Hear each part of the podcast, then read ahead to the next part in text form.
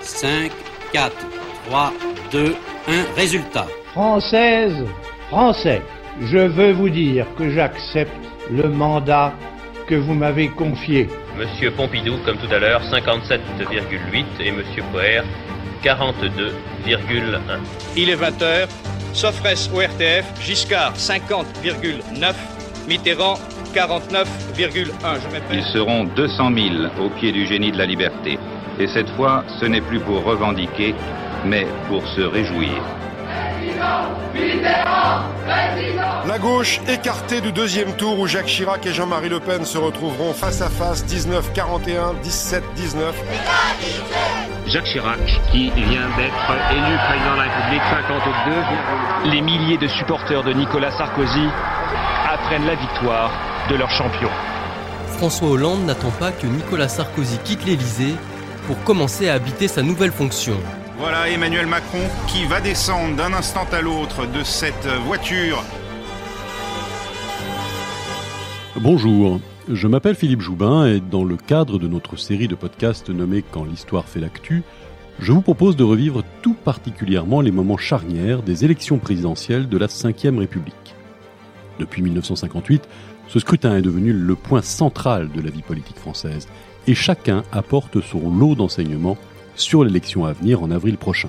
Ce récit, consacré au scrutin de 1969, est augmenté des analyses de Yves-Marie Robin, journaliste politique de Ouest France et chef adjoint du service France.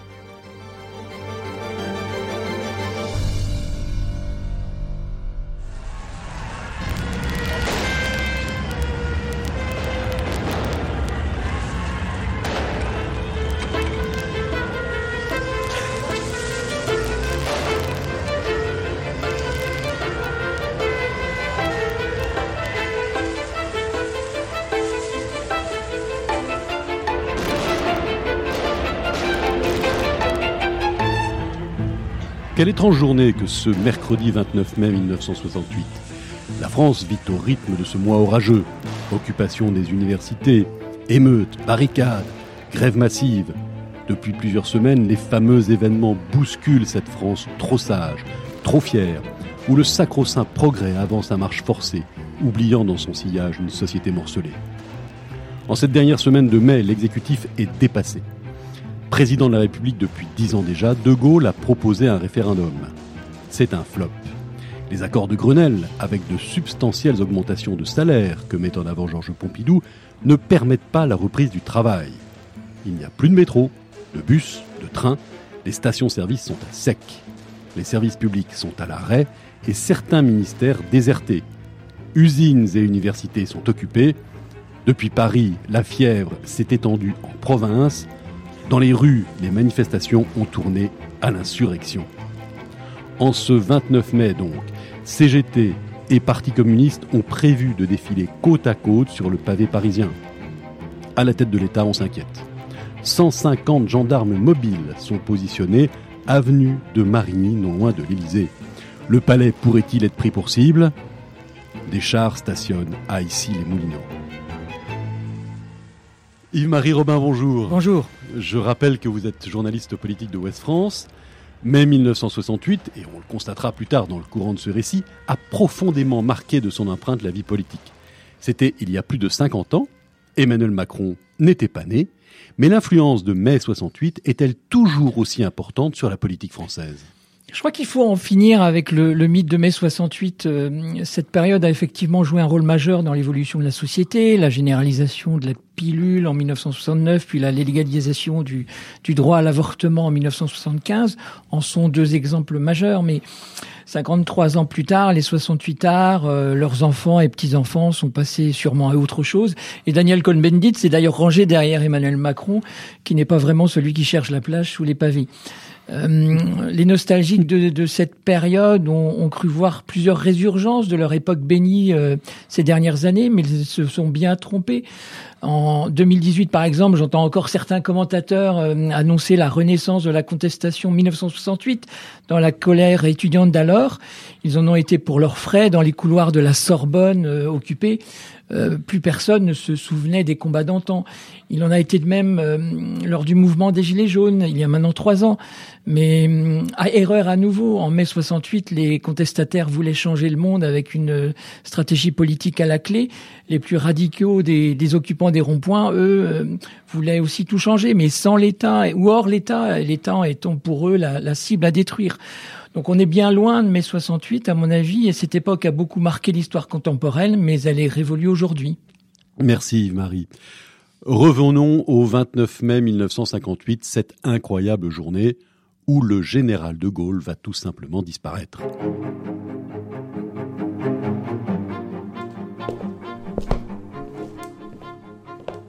Le président de la République a dans un premier temps ajourné le Conseil des ministres, puis, en fin de matinée, donné un coup de fil laconique à Georges Pompidou, alors Premier ministre. J'ai besoin de prendre l'air, lui dit-il, de réfléchir dans le calme, mais je serai là demain. Je suis vieux, vous êtes jeune, c'est vous qui êtes l'avenir. Avant de terminer sur ces mots inattendus, je vous embrasse. Un adieu, une marque de confiance incompréhensible. Informé par Pompidou, Jacques Chaban-Delmas, alors président de l'Assemblée nationale, lui lâche franc et direct. Il vous embrasse peut-être, mais il vous a bien baisé car le général, qui avait annoncé son intention de se rendre à la boisserie, sa propriété de colomber les deux églises, a bel et bien décollé en hélicoptère depuis l'héliport parisien d'ici les Moulineaux, mais à destination de Baden-Baden, en Allemagne, où il va rencontrer le général Massu, commandant en chef des forces françaises stationnées outre-Rhin. Pour que rien ne s'ébruite, l'hélicoptère accompagnateur de la gendarmerie est renvoyé, et celui du président fait du rasmote de manière à échapper au radar. Sa disparition fuit très vite. Mais où se trouve le chef de l'État? À Paris, c'est l'affolement. Laissé dans l'ignorance, le Premier ministre fait figure de pantin, lâché par le général. Pourtant, Pompidou est un fidèle parmi les fidèles. L'opposition, elle, est vent debout face au pouvoir. Grande voix respectée, Pierre Manès France apparaît comme un recours possible. En ce 29 mai, il tient même une conférence de presse. Nous ne savons pas s'il y a encore un gouvernement, si à brève échéance euh, le régime tout entier n'aura pas reconnu son échec et s'il en aura tiré des conclusions, quels que soient les événements qui se produiront au cours des prochaines heures ou des prochains jours, quelles que soient les informations qui nous viendront du pouvoir, en définitive, euh, notre réponse en toute hypothèse, conduit toujours à la revendication de la constitution d'un gouvernement de transition. Gouvernement de transition, nous n'en sommes pas là. Car après une heure d'entretien avec le général Massu, ragaillardi, De Gaulle repart vers la France et cette fois-ci, son hélicoptère se pose comme une fleur à 18h15 à la boisserie. On a beaucoup écrit sur cette disparition et les analyses s'opposent sur la vraie volonté du général. Mais il y a une certitude, De Gaulle est un stratège hors pair. Il a sciemment orchestré cette vacance du pouvoir dans le but de donner le vertige aux Français. Fort toujours de cette maxime, moi ou le chaos. Une fois de retour, De Gaulle contacte enfin Pompidou, lui demandant de réunir le Conseil des ministres le lendemain, et lui déclarant qu'il veut organiser un nouveau référendum populaire, cette manière si gaulienne de rétablir le lien direct entre le peuple et sa personne.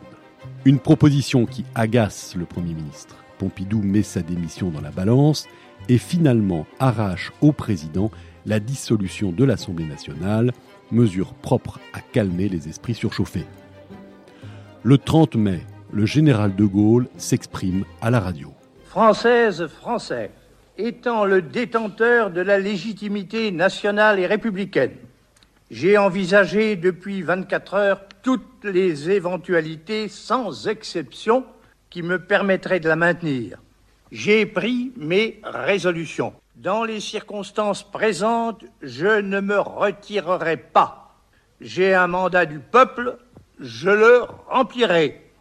Je ne changerai pas le Premier ministre. Je dissous aujourd'hui l'Assemblée nationale. La France, en effet, est menacée de dictature.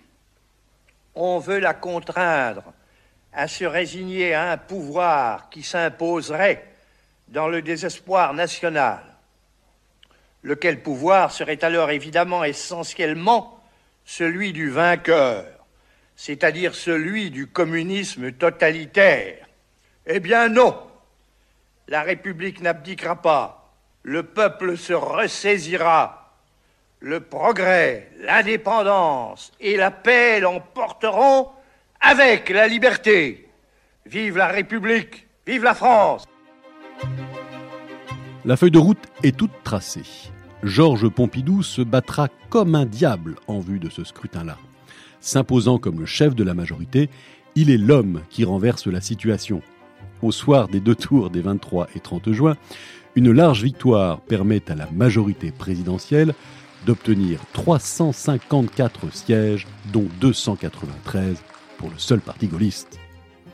Ce succès, qui semble sanctionner les partis de gauche et les désordres de mai, est celui de Pompidou. Un Pompidou dont la popularité fait de l'ombre au chef de l'État. Quelques jours plus tard, De Gaulle nomme Maurice Couve de Murville en tant que Premier ministre. Et ce, contre toute attente. Pompidou est placé en réserve de la République, comme le déclare le général. Après avoir été traité comme une marionnette lors de la fuite en Allemagne, après avoir réussi à calmer les manifestants, après avoir fait triompher le parti gaulliste aux élections, Georges Pompidou se voit à nouveau giflé par celui-là même qu'il sert avec brio et fidélité depuis les années 50. En 1954, d'ailleurs, De Gaulle avait offert un rare manuscrit de ses mémoires de guerre à Pompidou avec, comme dédicace, à mon ami pour toujours. Yves-Marie, je reviens vers vous parce que c'est une constante de la Ve République. Un Premier ministre qui prend trop la lumière est souvent désavoué par le président qui l'a nommé. Pompidou est le premier de la liste et il n'est pas le dernier. Non, effectivement. L'histoire des, couples président-premier ministre euh, est assez tumultueuse. L'histoire contemporaine regorge de, de clashs et de claquements de portes. Euh, ainsi, en 72, par exemple, Georges Pompidou, qui a lui-même été viré, vous le disiez tout à l'heure, vire à son tour le Bordelais Jacques Chaban-Delmas, n'appréciant pas que ce dernier se sente pousser des ailes. Même traitement quelques années plus tard pour euh, Jacques Chirac, après la victoire de Valéry Giscard d'Estaing en 74.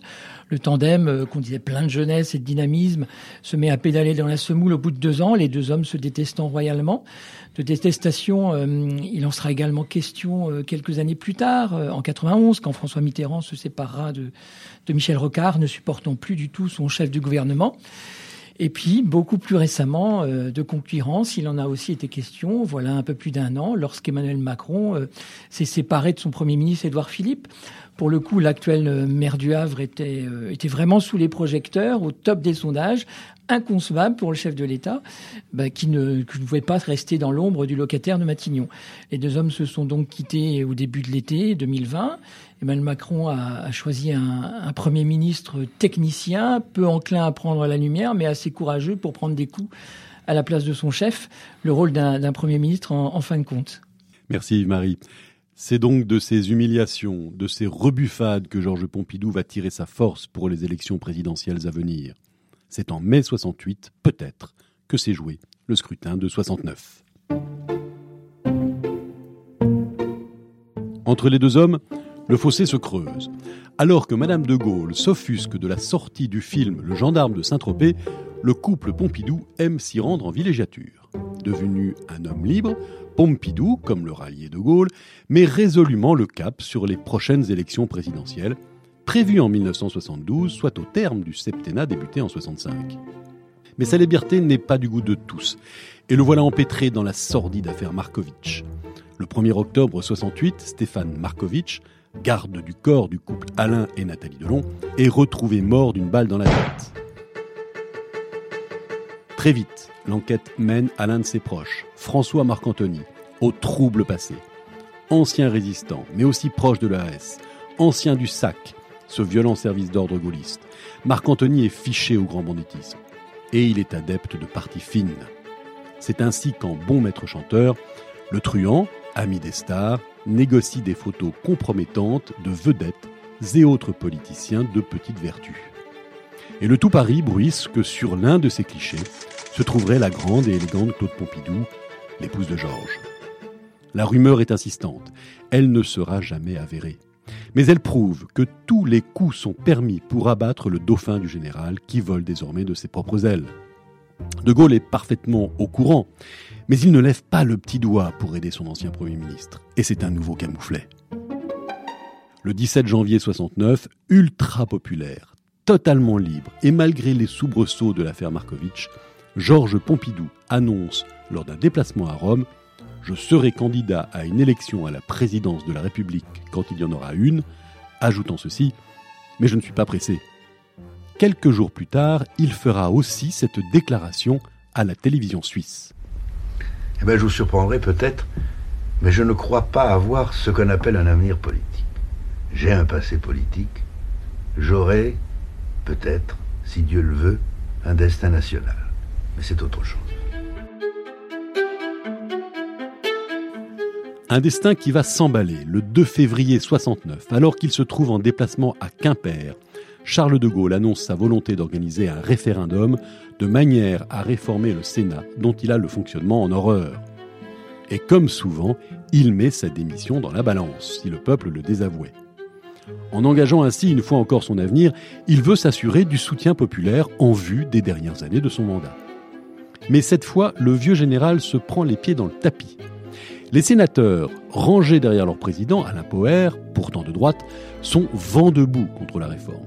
Derrière eux se range le centre droit emmené par Valéry Giscard d'Estaing. Et ces partisans du non ou de l'abstention rejoignent bien évidemment les partis de gauche, traditionnels adversaires de De Gaulle. Fine mouche, Georges Pompidou se prononce en faveur du oui. Si le général vient à gagner, il se glisse de nouveau dans ses petits papiers. Si le général perd, il devient le dauphin gaulliste désigné qui n'a pas trahi. Le parti lui en serait reconnaissant. Yves-Marie, au cours de la Ve République, le général de Gaulle a usé comme aucun autre président du recours au référendum. Neuf ont été organisés depuis 1958, dont quatre rien que sous sa présidence. De Gaulle y voyait le moyen de se relégitimer en période de crise. Est-ce la peur de perdre, donc quelque part du désaveu populaire, qui freine ses successeurs à utiliser cet outil. Il y a eu des référendums d'organiser après De Gaulle euh, en 72 euh, pour l'élargissement de la communauté économique européenne au Royaume-Uni, en 1988 euh, pour le droit à l'autodétermination des Calédoniens, en 92 aussi sur le traité de Maastricht, ou encore en 2000 sur le passage du septennat au quinquennat présidentiel sans oublier le, fameux référendum de 2005 et le non au traité établissant une constitution pour l'Europe. Mais vous avez raison, c'est très peu par rapport à la période de Gaulle. J'y voilà une explication majeure, l'hyper-présidentialisation du chef de l'État. Les Français euh, lui font confiance pour cinq ans. Il a une majorité à l'Assemblée qui lui permet de gouverner. Pourquoi irait-il donc demander leur avis aux Français dès lors qu'il ne s'agit pas de modifier la Constitution? Je crois aussi que le, référendum de 2005 a laissé des traces majeures dans l'inconscient ou le conscient euh, des chefs d'État successifs. Quel gouvernant irait prendre euh, le risque de se faire désavouer? C'est forcément très inconfortable, un vote non. Euh, la revendication de, de, certains gilets jaunes d'un RIC, fameux référendum d'initiative citoyenne utilisé régulièrement, n'a donc aucune chance de voir le jour en l'état actuel des choses. Vous venez de le dire, le non c'est très inconfortable. Et ben voilà, le 27 avril au soir, le verdict tombe des urnes. Le non l'emporte au référendum par 53% contre 47%. Peu après minuit, c'est par un communiqué que Charles de Gaulle tire sa révérence. Je cesse d'exercer mes fonctions de président de la République. Cette décision prend effet aujourd'hui à midi. La France s'y attendait un peu, mais c'est un cataclysme. Dix ans de présidence de Gaulle s'achevaient ainsi sur une défaite incongrue mais prévisible. À 15 heures, le 28 avril, le président du Sénat, Alain Poher, est nommé président de la République par intérim. Une nouvelle élection présidentielle au suffrage universel direct est aussitôt programmée pour les 1er et 15 juin 69. La campagne électorale sera très courte et c'est la ruée des candidats.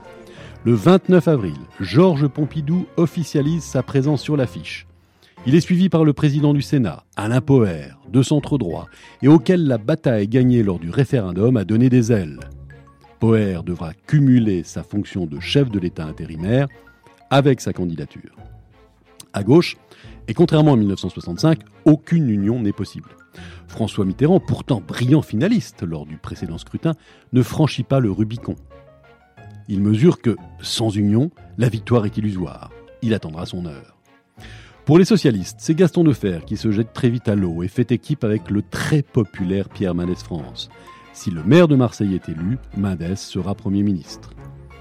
Pour les communistes, toujours puissants, Jacques Duclos est chargé de mener la bataille. Âgé de 72 ans, Duclos est un personnage truculent, au fort accent de sa bigorre natale, un ancien pâtissier auréolé de son prestige de grand résistant. Il n'apparaît plus comme le vieux stalinien qu'il fut, et il bat le rappel à gauche. Il faut que les voix de gauche ne se dispersent pas au premier tour, mais se bloquent au contraire sur le nom du candidat qui arrivera à coup sûr en tête des candidats de la gauche, c'est-à-dire sur le nom du candidat du Parti communiste français. Car la gauche, donc, contrairement aux élections précédentes de 65, se présente en ordre dispersé. En effet, les tenants du mouvement de mai 68 ne pouvaient se reconnaître ni en Defer, ni en Duclos. À 38 ans, le jeune Michel Rocard se lance pour le PSU, dont il est le secrétaire général, et la Ligue communiste révolutionnaire nomme Alain Krivine comme candidat. Mais sans l'en informer. Krivine effectue alors en effet son service militaire à Verdun et n'a pas été tenu au courant. Et il ne rechignera pas pour autant. Et puisqu'il faut toujours un candidat un peu fantaisiste à une présidentielle, c'est le centriste sans étiquette Louis Ducatel qui tiendra ce rôle avec un seul argument abat le fisc. La campagne à gauche est marquée par l'échec de Gaston Defer. Il manque de charisme, maîtrise mal les nouveaux outils de communication comme la télévision. Son programme est flou. Mais surtout, il fait face à un Duclos qui galvanise les communistes et un Rocard rénovateur, porteur de nouvelles idées radicalement sociales et progressistes. Tous les électeurs le savent, le match va se jouer entre Pompidou et Poher. Pompidou incarne une conception d'un gaullisme prolongé mais tempéré, sans la grandiloquence et parfois sans les excès du général. Il est rassurant. Face à lui, Poher représente la France de la 4ème République, casanière et popote, atlantiste et farouchement anticommuniste. Poher force aussi facilement le trait en s'en prenant à Pompidou, représentant selon lui du clan gaulliste depuis si longtemps au pouvoir. Les sondages le donnent bien placé, mais sa campagne s'enlise vite. Pompidou sait que seul Poher, le président de la République par intérim, est son vrai adversaire. Écoutez-le ici en meeting à Provins. Je lisais ce matin avec quelques surprises, je dois le dire. Je lisais M. Poher s'orienterait vers un gouvernement intérimaire pour la durée des vacances. Eh bien, si vraiment nous sortons d'un intérim pour entrer dans un second intérim, en attendant probablement des intérims permanents, à ce moment-là, je vous le dis, Françaises et Français, nous retournons à pire que ce que nous avons connu pendant la quatrième République. Le 1er juin, au soir du premier tour, les deux favoris se qualifient logiquement avec 44,5% des suffrages exprimés en faveur de Pompidou et 23,3% pour Poher, qui s'est effondré. Troisième avec 21,3%, Duclos n'est pas passé loin du deuxième tour. Et s'il n'y avait eu autant de candidats de gauche, le communiste aurait pu y être présent. Yves-Marie, là encore, les enseignements des élections passées sont implacables. C'est lorsque la gauche est unie qu'elle gagne. Désunie, elle ne gagne jamais.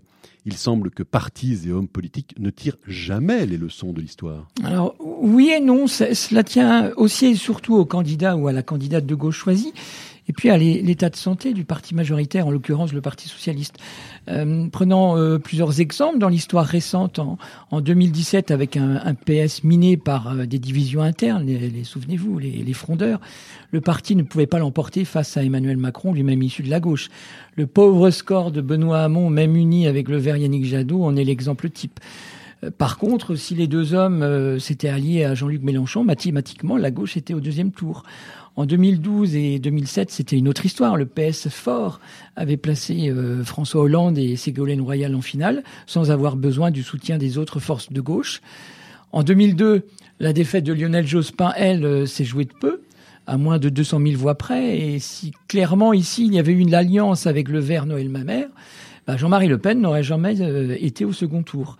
Reste 2022, euh, dans six mois, en l'état actuel des choses, la désunion mine la campagne à gauche. On a même le sentiment qu'Anne Hidalgo, Yannick Jadot et, Jean-Luc Mélenchon ont déjà intégré leur défaite malgré quelques postures d'appel à la mobilisation de leurs militants pour aller arracher une victoire semblant quand même assez impossible. Même Carole Degas, la présidente socialiste de la région Occitanie, n'y croit plus. Euh, tous ont, on, a l'impression que tous ont déjà leurs euh, yeux tournés vers juin 2022 et législative. C'est le parti de gauche qui arrivera le premier dans le bas du classement, qui, euh, qui aura leadership des négociations pour la répartition des sièges à l'Assemblée nationale. Car là, oui, une gauche unie a un vrai pouvoir entre les mains, celui de se constituer un groupe solide dans le cas d'une éventuelle cohabitation. Merci beaucoup.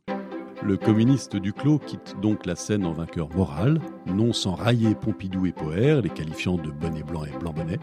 Tous les autres sont loin. D'ailleurs, certaines voix s'élèvent pour demander à Poher de se retirer du jeu. Voici ce qu'il répond en conférence de presse. Vous êtes très étonné que un des plus brillants journalistes de l'époque présente, euh, qui signe Sirius, ait pu écrire dans son journal que la meilleure chose que j'avais à faire, c'était de me retirer. Hein, pas mon avis. Je répète ce que j'ai dit tout à l'heure, ayant la chance d'avoir été désigné par le suffrage universel, j'ai aussi la, grande possibilité de faire un peu mentir M. Malraux, qui avait dit qu'entre gaullisme et communisme, il ne restait plus rien. Bien, il reste quand même quelque chose. D'ailleurs, M. Michel Debray, qui a l'habitude des raccourcis, et je pense qu'il y a une erreur d'ailleurs dans ce que j'ai lu dans le monde, aurait dit dimanche soir ce qui est clair c'est qu'il y a un courant national Pompidou et un, un courant national Duclos. Je pense qu'il a une erreur. C'est pas possible que M. Debray ait dit ça. En vue du deuxième tour, la seule chance d'Alain Poher est que les battus demandent à leurs électeurs de voter pour lui. Seul de faire le fera. Les autres ralliant Pompidou ou appelant à l'abstention. Duclos précise qu'il ne peut choisir entre la peste et le choléra. Si Georges Pompidou ne change rien à sa campagne tranquille et débonnaire, Alain Poher se décide enfin à battre le terrain, mais c'est trop tard. Et il ne pouvait rien faire contre celui qui avait forgé son destin national dans les rebuffades encaissées un an plus tôt. Le 15 juin 1969, avec 58,2% des suffrages exprimés, Georges Pompidou devient le deuxième président de la Ve République, son adversaire en recueillant 41,8%. Le taux d'abstention est lui de 31,15. Alors qu'il se trouve en Irlande, le général de Gaulle envoie un télégramme au vainqueur ainsi rédigé Pour toutes raisons nationales et personnelles, je vous adresse mes bien cordiales félicitations. Rondouillard et rassurant, Pompidou venait en effet de prouver que le gaullisme sans de Gaulle pouvait gagner.